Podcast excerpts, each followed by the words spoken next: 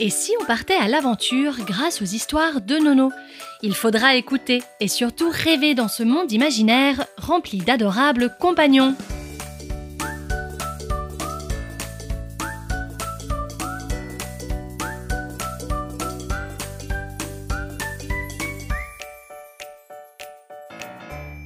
Dans ce troisième épisode, vous écoutez l'histoire de Paul, le campagnol.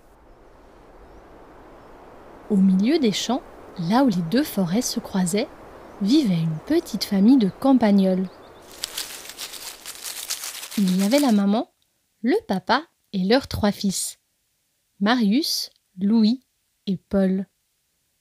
Ce dernier était le plus jeune. Il aimait faire toutes ces choses que des souris des champs apprécient. Se perdre dans le maïs à en effrayer sa mère. Manger des épis de blé entre les repas et avoir le ventre tout gonflé. Tout ce que son père lui interdisait. Mais Paul était un petit coquin. Il aimait bien faire des bêtises. Paul aimait rêver.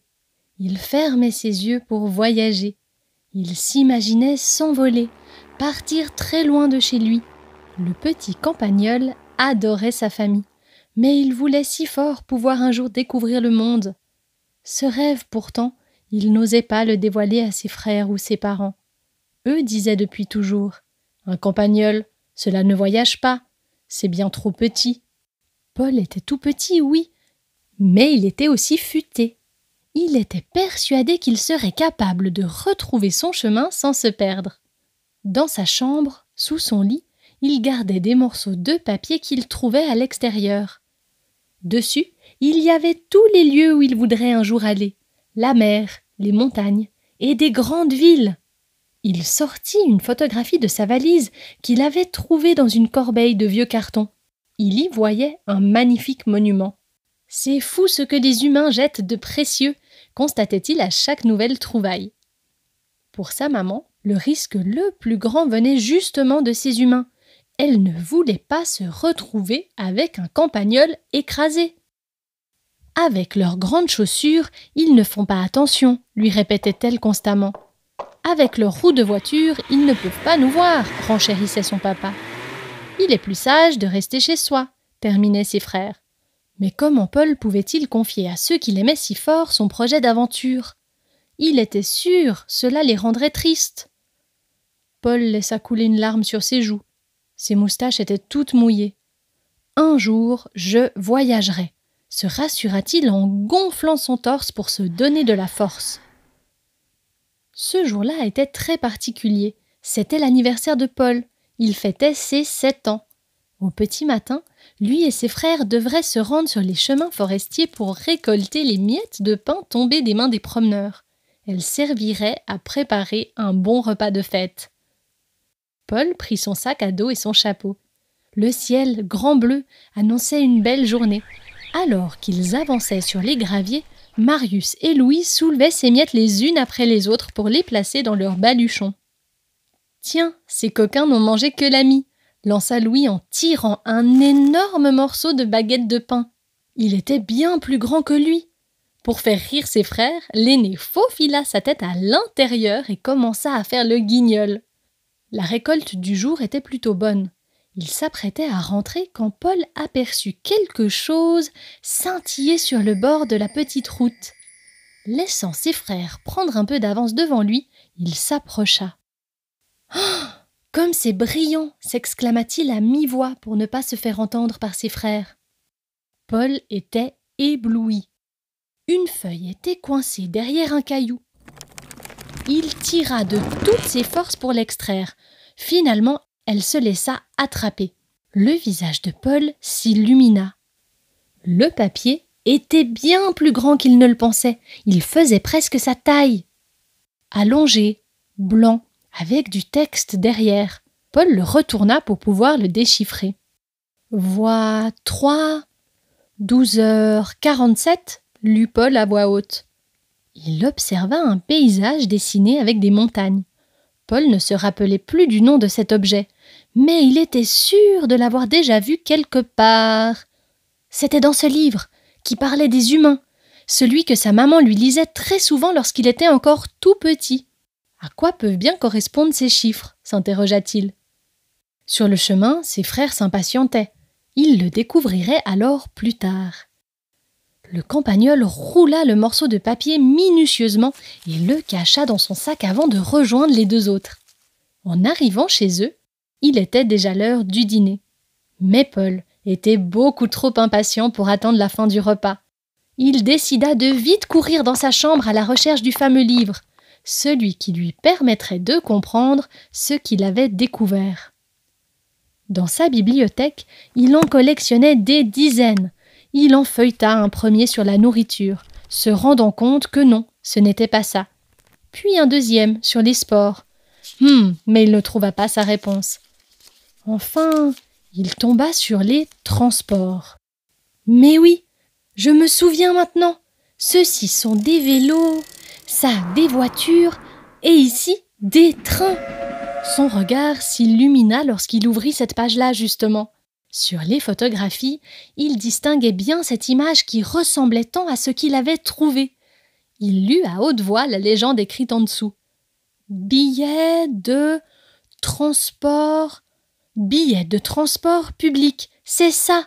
J'ai trouvé un billet de train. s'exclama-t-il beaucoup trop enthousiaste.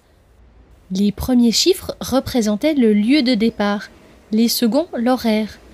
Paul avait enfin compris ce qu'il tenait entre ses petites pattes. Il regarda de plus près la date du billet. Le départ était prévu dans quelques jours seulement. Ne sachant plus se contenir, Paul était tout excité. Lui qui rêvait de voyager venait de trouver le billet qui lui permettrait de réaliser son rêve le plus fou. pourtant, son visage se plissa. Mais je ne peux pas partir. Je suis un campagnol. La dure réalité de ce que ses parents lui avaient répété encore et encore lui revint soudainement. Il ne pouvait tout de même pas partir, loin de sa famille, sans rien leur dire. Il décida de cacher le billet dans sa poche pour ne pas le perdre, et descendit manger. Il y songerait après son repas. Je vais bien trouver un moyen de leur avouer tout cela, pensa-t-il en descendant l'escalier. À table, on n'attendait plus que lui pour commencer à déguster les feuilles de chêne accompagnées des miettes de pain fraîchement récoltées par les enfants. Tout en mangeant son délicieux plat, Paul tenait avec une patte le bout du billet. Il ne voulait pas risquer de le lâcher. Lorsque tout fut terminé, sa maman lui demanda de l'accompagner dans la cuisine pour saupoudrer de sucre glace le gâteau au chocolat.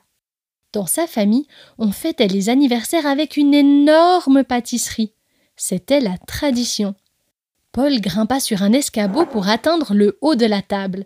Il prit l'immense pot de sucre des deux pattes car il était très lourd. Il tenait tout juste en équilibre à cette hauteur. En lançant ses petits granulés blancs d'une poignée, il faillit tomber, mais se rattrapa de justesse. Paul, arrête de faire le pitre, nous allons tout renverser, lui sourit sa maman. Et malheureusement, elle n'avait pas tort. Le pire se produisit. Son précieux billet glissa de sa poche lorsqu'il se déséquilibra.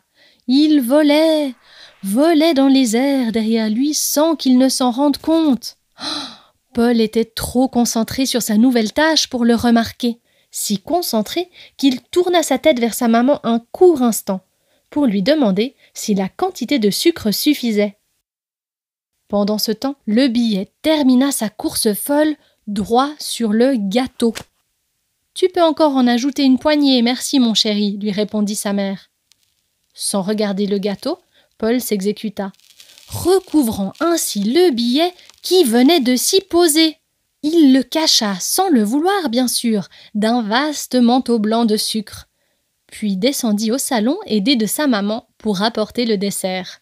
Sa maman découpa des parts égales et les distribua à chacun. Quand il prit son assiette, Paul voulut remettre sa patte sur son billet. Mais oh, il eut une mine effrayée. Où est-il? pensa Paul angoissé à l'idée de ne pas réussir à le toucher. Au même moment, son père, qui venait de croquer sa première bouchée, s'écria. C'est étrange. Le sucre glace était-il suffisamment réparti? Le chocolat a-t-il fondu convenablement? Je sens quelque chose de pâteux entre mes dents. Il tira avec sa patte quand soudain. Oh non Mon billet cria Paul en voyant son père sortir de sa bouche une bandelette de papier. Le campagnol comprit immédiatement. Il avait cuisiné son billet, ce seul billet qu'il aimait tant. Il ne put contenir ses larmes. Oh non. Étonné de cette réaction, ses parents le prirent dans leurs bras en lui demandant pourquoi il pleurait à chaudes larmes. Paul leur expliqua toute l'histoire, depuis le début. À la fin de son récit, sa maman eut un sourire. Paul, ne t'en fais pas pour tout cela, ce n'est pas si grave.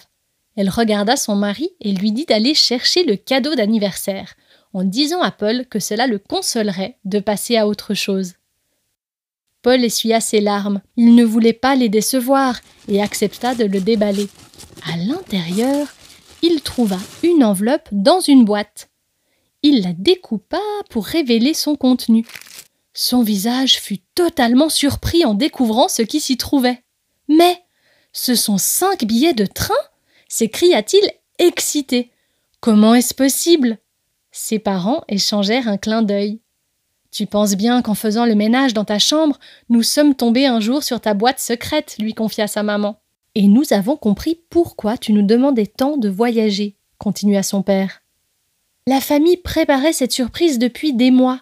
Paul était si heureux, il n'en croyait pas ses oreilles. Son plus grand souhait allait enfin se réaliser. Il se questionna tout de même. Mais alors n'est-ce pas si dangereux? En chœur, ses parents lui répondirent. Ensemble, nous serons plus forts, et nous trouverons le moyen d'éviter les dangers. Mon fils, ce voyage nous laissera de merveilleux souvenirs.